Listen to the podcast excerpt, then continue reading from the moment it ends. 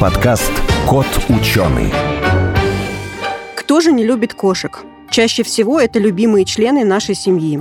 Но порой поведение питомцев заставляет задуматься, что же у них там в голове. Готова поспорить, что каждый кошатник хотел бы иметь секретный словарь или инструкцию, которые объяснят поведение пушистых. Наука знает много о кошках, но не знает еще больше. Разберем секреты их поведения и жизни в подкасте «Кот ученый». Сухие цифры, графики и датчики, законы и формулы – скучно. Нужна ли наука в нашем обществе потребления и ярких рекламных слоганов? Пандемия и природные катаклизмы показали, что без науки нам в никуда. Это подкаст «Кот ученый», где мы попытаемся понять, что происходит в окружающем мире и постичь суть явлений. Сегодня в нашей студии Елизавета Никулина, ветеринарный врач, филинолог, руководитель терапевтического отделения лечебно-диагностического ветеринарного центра при ветеринарной академии имени Скрябина. И Алексей Паевский, научный журналист, главный редактор портала «Нейроновости». И я, Елена Глещинская. И поговорим сегодня о кошках не случайно, потому что 1 марта празднуют все прогрессивные люди День кошек. Поэтому мы сегодня поговорим об этих животных, что у них в голове, как они себя ведут, какое у них прошлое и будущее может быть, и все, что интересно о кошках. Здравствуйте. Здрасте. Здравствуйте. Первый вопрос я уже обозначила, что у кошках в голове. Поскольку кошка млекопитающая, а, то в голове у нее, не поверите, мозг.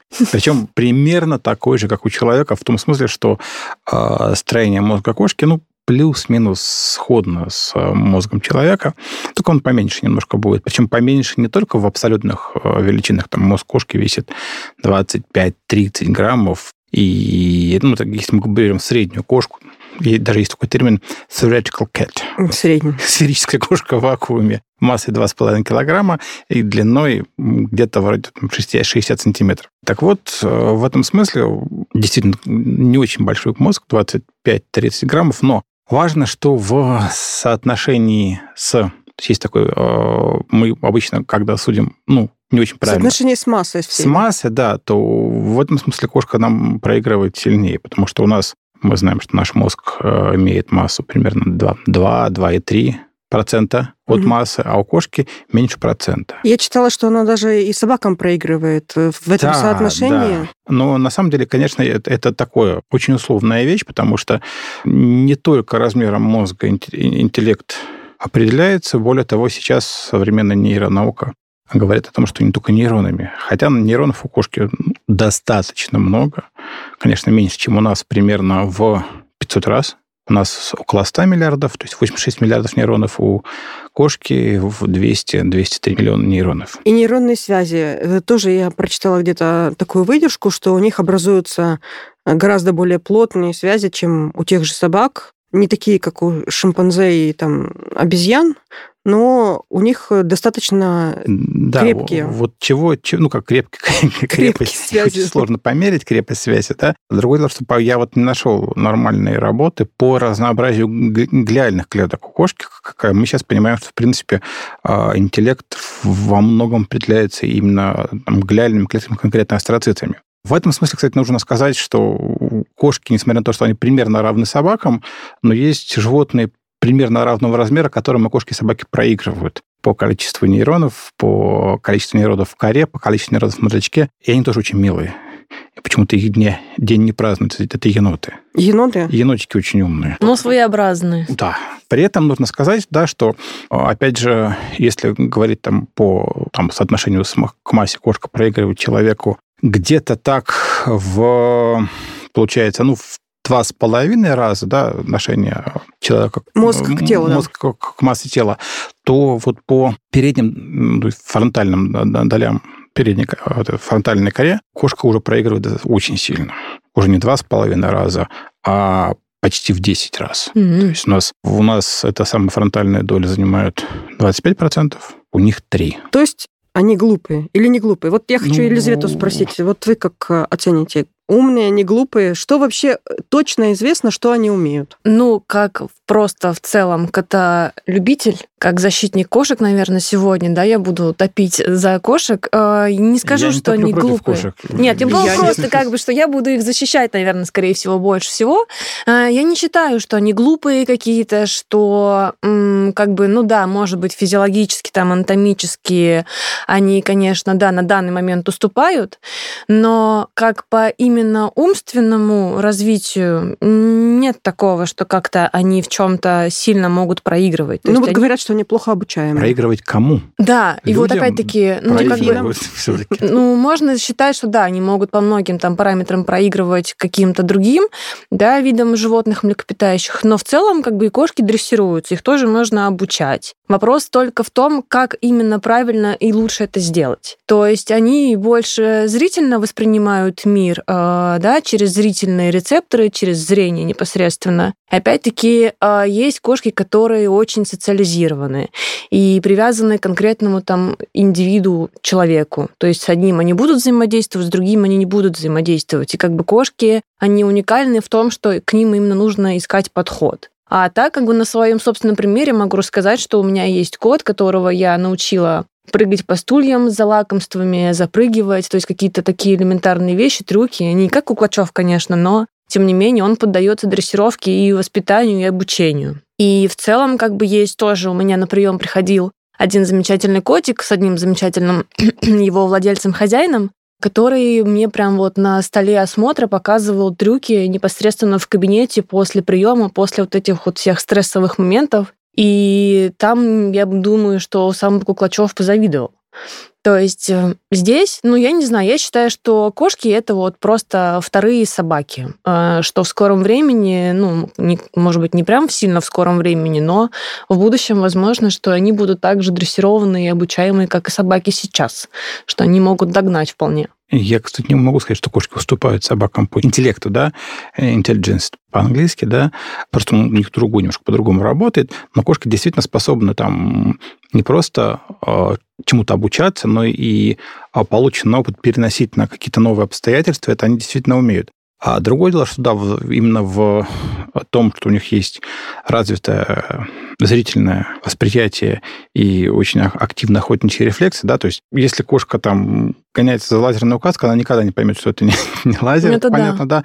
Кошки не проходят а, один из важн- важнейших тестов а, на условную разумность, да, который называется зеркальный тест, да, то есть они не узнают себя в зеркале, то есть не, не отождествляют себя с зеркальным отражением. Как ни странно, да, это далеко не все животные, даже далеко не все млекопитающие проходят, ну, обезьяны, некоторые, там, по-моему, слоны проходят его, некоторые лошади, Мгм. только некоторые собаки. То есть, ну, зеркальный тест это достаточно просто, не просто поставил зеркало, Мгм. и будет ли он там рассматривать. А, а важно, например, что а, если там наносится какую-то там Краску, да, тогда? краску на участок тела, который животное не может увидеть, Мгм. да, вот она если она его увидит в зеркале и будет оттирать, да, то тогда другой вопрос. А вот э, кошки Интересно. видят все цвета? Вот, допустим, когда там говорят о собаках, то что они видят, допустим, не все цвета, зато они там э, больше э, инфракрасные. Что с кошачьим зрением? Нет, тоже не все видят. Они, по-моему, в, больше в серой какой-то зоне. Ну, не такой. все, они, они, они тоже ближе к этому самому, чуть-чуть ближе в ВК, но это понятно почему. Потому что эм, они все охотники, Ну да. и в этом смысле теплокровную дичь нужно видеть. Ну, конечно, это не так, как у змей, у гремучих змей. Мгм. У них там совсем Хорошо, с глазами понятно, с речью. А сколько они, вот, допустим, я читала где-то там было про собак, сколько они там могут запомнить слов? Сколько кошки могут запомнить слов? Вообще, как они воспринимают человеческую речь или Ну, не воспринимают? На самом деле ни собаки, ни кошки слова не воспринимают. Они воспринимают звуки. Мгм. То есть они... А свое не- имя же они знают? Да, они просто узнают звук. По интонации По они тоже интонациям, могут да. То есть, там, то есть они, он не способен распознать. С кошками та же самая история. То есть они тоже мо- могут, например, у меня одна из трех кошек прекрасно откликается на слово килька Мгм. соответствующим мявом, что типа, да, я узнал, это я, иди меня чесать. Мгм. Нормально абсолютно. Ну, команды. Команды нет, не узнают. Ну, не все. То есть кошку можно научить командам, Мгм. но я не знаю, как они, они, насколько они с голосовыми. Тут коллега больше с ними общается, наверное, знает.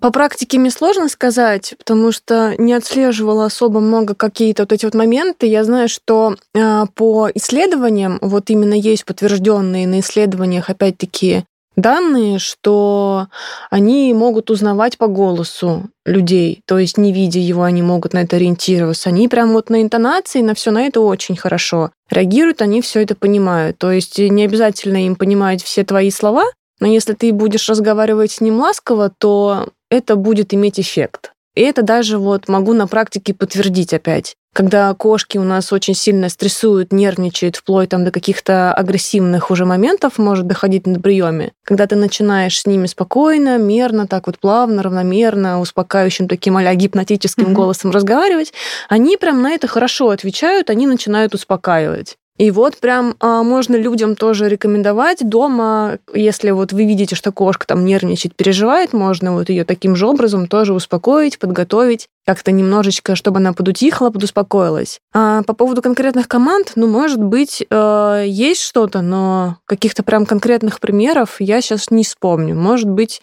дальше это будет появляться какая-то уже конкретика. А вот когда мы говорим дальше появляться, они что, могут э, развиваться? Они да, конечно. эволюционировать? А в смысле эволюционировать? Ну, все эволюционируют, да. Но они же социализируются, они же тоже вместе с нами продолжают жить. Я думаю, жить. что в данном случае речь... Дело в том, что в отличие от, например, э, эволюции, которая была в прошлом, у нас сейчас э, в случае с кошками, в случае с собаками, это направленная эволюция. Мы отбираем в том числе умных. отбираем, да, и вот там по породам и отбираем по уму и все такое. Кстати, вот эти породы кошек, они же это все один и тот же вид. Да. Они могут скрещиваться, Конечно. это один и тот же вид. Конечно. То есть, если их дальше не отбирать, они опять превратятся в обыкновенную там полосатую, полосатую кошечку. Ну, все породы в основном это же селективные, генетически выведенные, да, человек под какие-то конкретные свои запросы. И обычно это больше по внешним признакам идет. То есть там а короткие лапы, там, да, длинные хвосты, там, маленькие уши. Какие-то такие моменты в основном. Это мы собак отбираем по другим качествам, помимо прочего, на охотничьих, да, там. Да, на... да, да. Компанейские. А там. кошек по красоте? В первую очередь. Ну, конечно. Э, хорошо, если мы отбираем их по красоте, то вернемся к уму. Есть ли там породы, допустим, более умные, более спокойные? Или это так условное деление? Скажем так, я не уверен, что кто-то проводил серьезные э, исследования на большом количестве кошек, да, то есть... Ну, каждый же владелец кошек скажет, что вот порода моей кошки это самая спокойная да, или но, самая но, гордая. Да, но, понятно. Это, но это не очень не про науку, да, то есть нам нужно взять 100 там арабов, в смысле, 100 сиамтов, 100 маинкунов, угу. и случайным образом их отобрать и начинать проводить с ним там тестами по спокойствию, то есть тут можно придумать, можно придумать по интеллекту, то есть несложно, не, не да. А так мы обычно пользуемся некими стереотипами, связанными с породой. Там, например, сиамская кошка злая, но умная. Пример. А я наоборот вот слышала, что абиссины в основном, ну, может быть, мне так попадаются в моем каком-то мире, в моей выборке, но вот не знаю, грубо каждый второй абиссинец, вот он прям какой-то с повышенным агрессивным порогом. Ну, ну ты прям так, вот есть уже это же не научно, да? Да.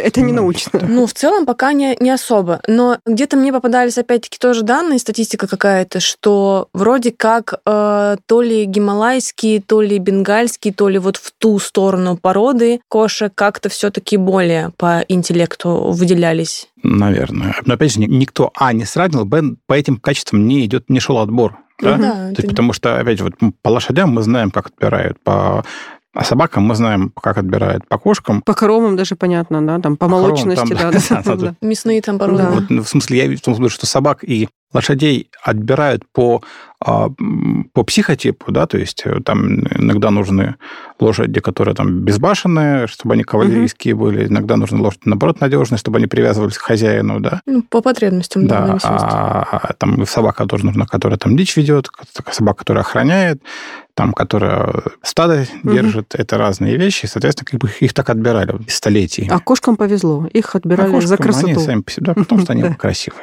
Ну, да, любимцы такие в семье, особо что с них взять, как бы просто вот радость дома, да, антистресс такой. Ну, изначально, когда проходила эволюция домашнего, всех и к собаке, кошек отбирали примерно по одному и тому же признаку, что они могут там э, охранять допустим, какие-то там запасы еды, э, уничтожать мелких грызунов. Ну, чтобы охранить, просто они ловят мышей, ловят их. Да, ну, примерно по одинаковому. Ну, а потом дальше получился отбор совершенно угу. по другим признакам. Вот давайте такой миф еще про то, что кошки злопамятные, они там себе на уме, говорят, кошка гуляет сама по себе, что они злопамятные, что они могут даже хозяевам мстить. Ну, это научная точка зрения. Не, обожаю эту историю, обожаю эти мифы, сказки, басни. А, ну, наверное, просто это удобно. Потому что, опять-таки, да, а, сильно много какой-то подтвержденной информации нет. Если mm-hmm. она где-то есть, да, то ее, естественно, мало, ее нужно искать. И очень часто люди, мы как бы грешим тем, что мы их считаем такими же, как и мы люди. То есть мы их очеловечиваем, а они отдельный вид. Они совсем по-другому думают, они совсем по-другому устроены. И если как бы ты думаешь, что э, ты бы отомстил в этой истории, там, да, написав в тапке, например, то как бы, ну, у кошек нет, нет такой мысли, э, цели такой, они не преследуют. И очень часто как бы приходят люди именно вот с такими моментами, что вот а, мы сейчас ее свозили там а в клинику, стресс, жуть, там вот это все он испытал, и вот он мне отомстит завтра, где-нибудь что-нибудь мне испортит, либо в сумку, либо в тапки, либо что-нибудь там еще. А, но на самом деле нет, они не мстят, им это не нужно. У них нет такого. Они, если начинают как-то себя плохо вести, там, в том числе нечистоплотное поведение, то скорее они пытаются этим что-то вам сказать как-то угу. сами взаимодействовать. У них просто ограниченный ну, как сказать, набор коммуникативных каких-то способностей, навыков, да, чтобы как-то до вас донести. И очень ну и часто... причинно-следственных вообще каких-то действий, да? Нет. Нет. То есть это недостатки воспитания? Дефицит коммуникации какой-то. Мы друг с другом общаемся при помощи слов, жестов, да. смс-сообщений. Кошки общаются в первую очередь при помощи а, химии, при помощи э, пахучих веществ. То есть, когда оно метит твою сумку, угу. оно просто либо говорит, что это ее территория, либо еще какие-то там какие-то высказывания несет.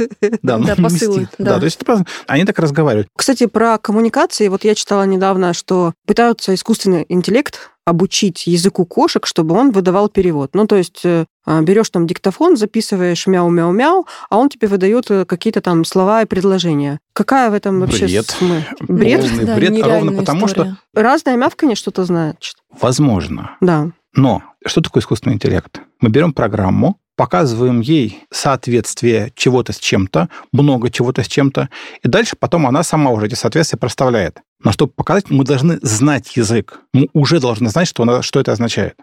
Мы не знаем, что это означает. А мы пока не расшифровали язык кошек? А как? Ну, язык майя а он... расшифровали. Нет, стоп, язык майя... Э, Кстати, его кошка ж помогала, помнишь, э, расшифровать? Кошка не помогала ему расшифровать. Ну, так говорят. Алиса просто ее, ее это муза. Угу, да. Юрия Кнорозова, это просто кошка-муза. Тяжело расшифровать язык кошек? Его нет. Можно я пока да. пару копеек вставлю? Ну, в целом, как бы кошки мяукают вот этими вот всеми а, вербальными способами, они в основном а, общаются с людьми то есть с человеком. Между собой они вообще могут вербально не общаться. А вот это вот в марте, когда они... Ну, в марте это понятно, это отдельная история, Выпрят. да, это половая охота, это, это вот территориальные все эти моменты, как бы, да, там вот в определенных ситуациях они используют все вот эти вот вербальные моменты. А так, в основном, они невербально общаются, то есть посредством там жестов каких-то там, да, поз... Э, запахов. Запахов, да, меток, вот этого всего. То есть им для общения друг с другом язык не нужен. И опять-таки каждая кошка может по-разному общаться. У меня, например, у брата есть кот, который вообще не мяукает. Ну, то есть в целом как бы вопрос, зачем э, ему, например, расшифровывать язык кошек, если кот с ним не общается, не мяукает. Хорошо, а те, которые общаются э, с людьми и мяукают, значит, они э, людям хотят что-то сказать. Ну, естественно. Не вот это так. бы и расшифровать. Не что-то сказать. Нет?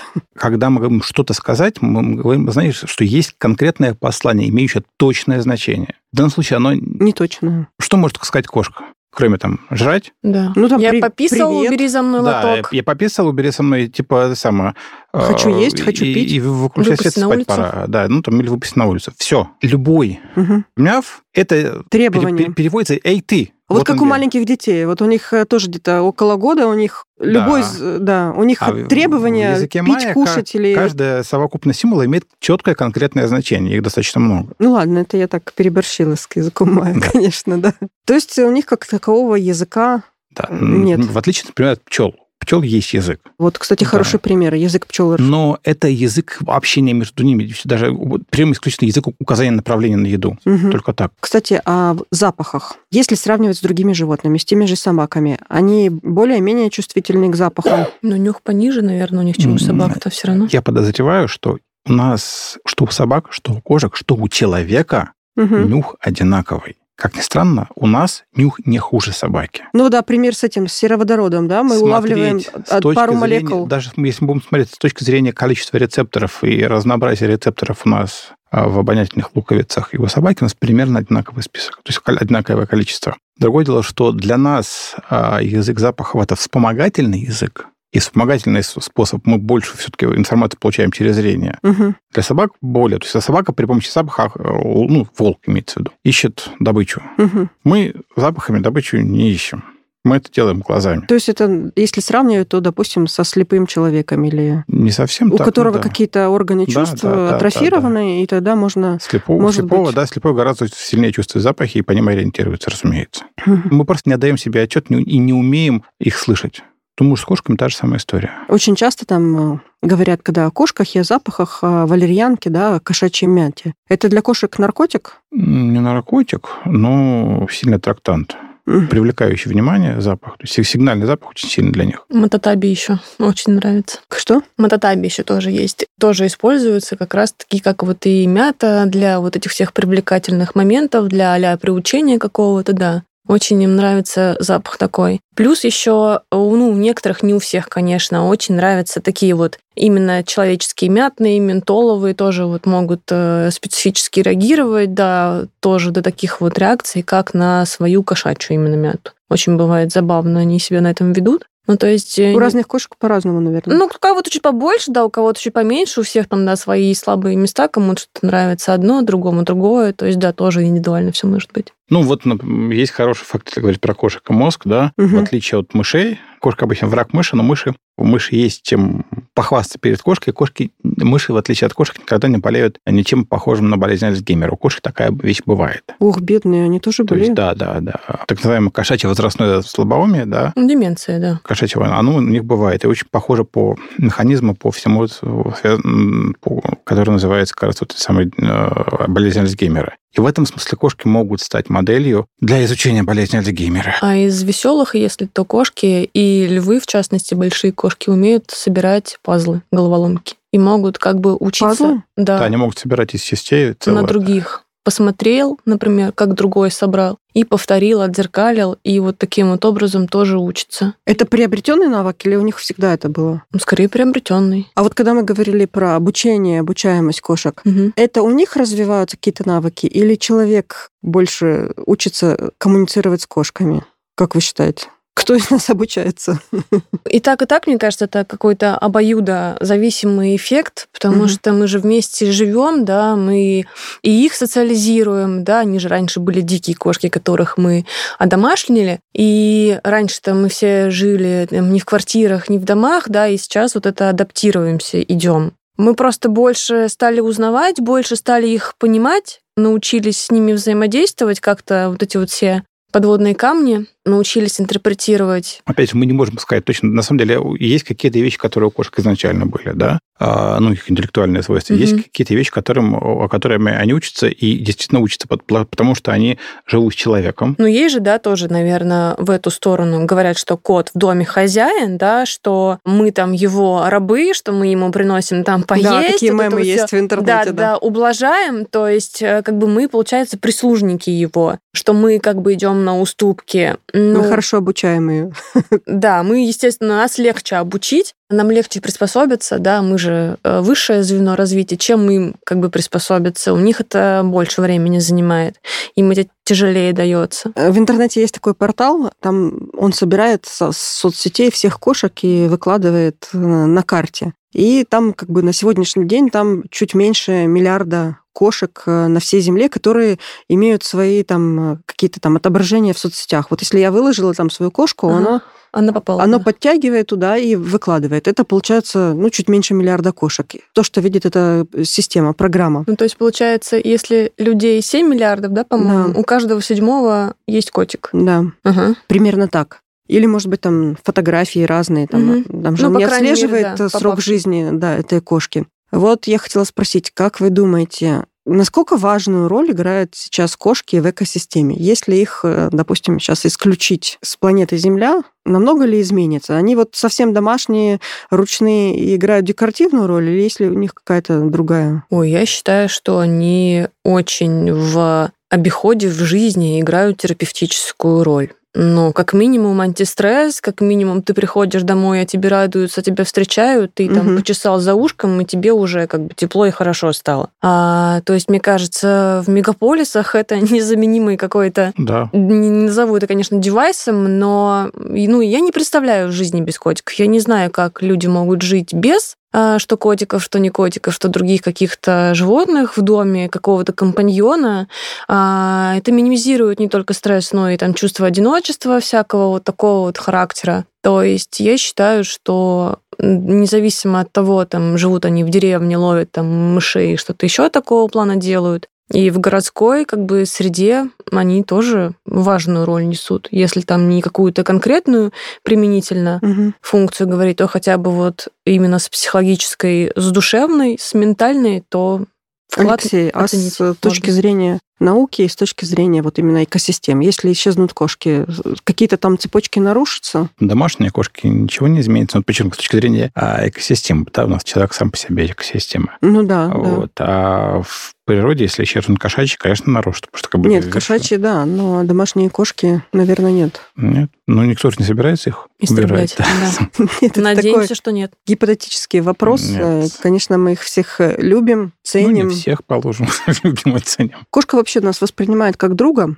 или как э, еще одного животного? Мы не можем спросить у кошки. Ну, я допустим, даже, собака я, все и... понятно, они воспринимают как э, друзей. Ну, я думаю, что они нас как, как член хозяев, стаи Как хозяев, как вожака как стаи, хозяев, конечно. У кошек стаи нету. Возможно, возможно, нас воспринимают как члена прайда. Угу. Но это надо все-таки спрашивать э, конкретных этологов, которые изучают эту, эту, эту систему. Да? Потому что, в принципе, сам, сами-то по себе кошки, вот, по-моему, ну, дикие кошки, они же одиночки вполне себе. Они, скорее всего, смотрят на нас как на источник еды. На источник. Ну, хорошо, хоть никак, никак на еду.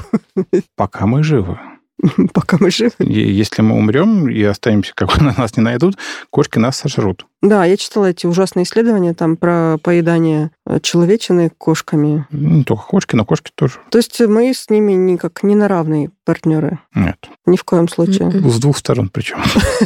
Так скажите, кто главный, кошка или человек в семье? Смотря кто спрашивает. Да, действительно.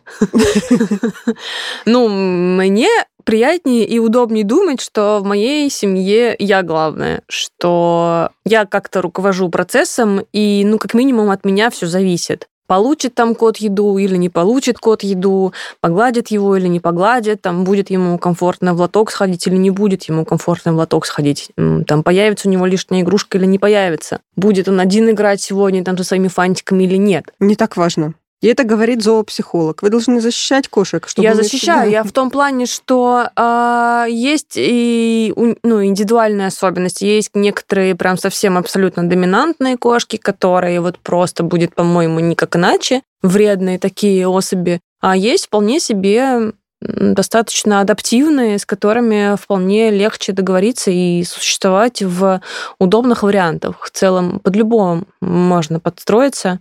А тут зависит, наверное, от того, как ты все-таки будешь себя позиционировать сам. Алексей, в вашей семье кто главный, кошка или человек? Я, конечно. Вот.